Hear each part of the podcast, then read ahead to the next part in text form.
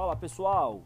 Hoje iremos falar sobre uma nova prática de crime através da internet.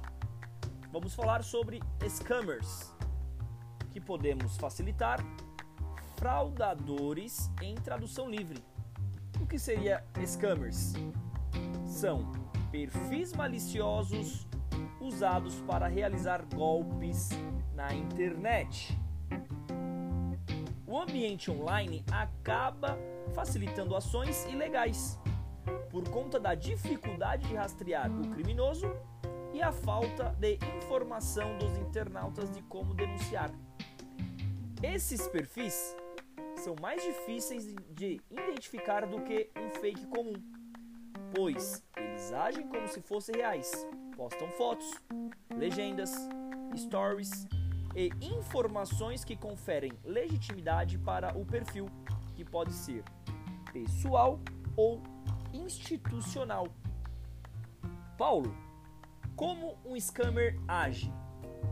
O golpista, ele busca por algum retorno específico informações bancárias ou pessoais, dinheiro, senhas ou algum outro artifício de valor eles geralmente agem de duas formas distintas. A primeira é o roubo de informações a partir de links e URL, prática conhecida como phishing, na qual já falei aqui anteriormente neste nosso podcast. A segunda é a aproximação da vítima estabelecendo uma relação de confiança, podendo se apresentar como empresa, instituição ou até mesmo como um pretendente. Então aí, para homens e mulheres, muito cuidado com essa última opção. O scam romance, também conhecido como catfish, é quando o criminoso estabelece um relacionamento com a vítima.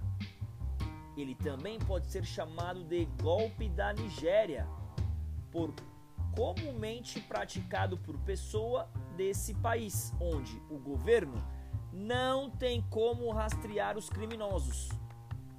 Após a prática desse golpe, os pretendentes desaparecem e criam novos perfis aplicando novos golpes em outras vítimas.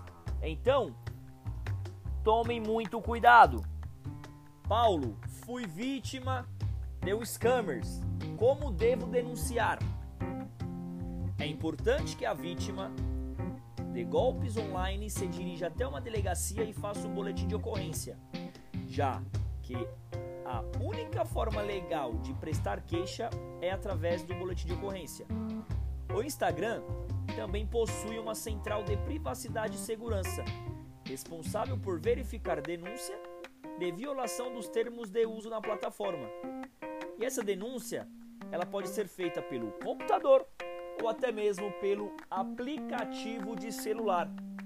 Então, pessoal, hoje falamos sobre scammers, como um scammer age e também como denunciar um scammer.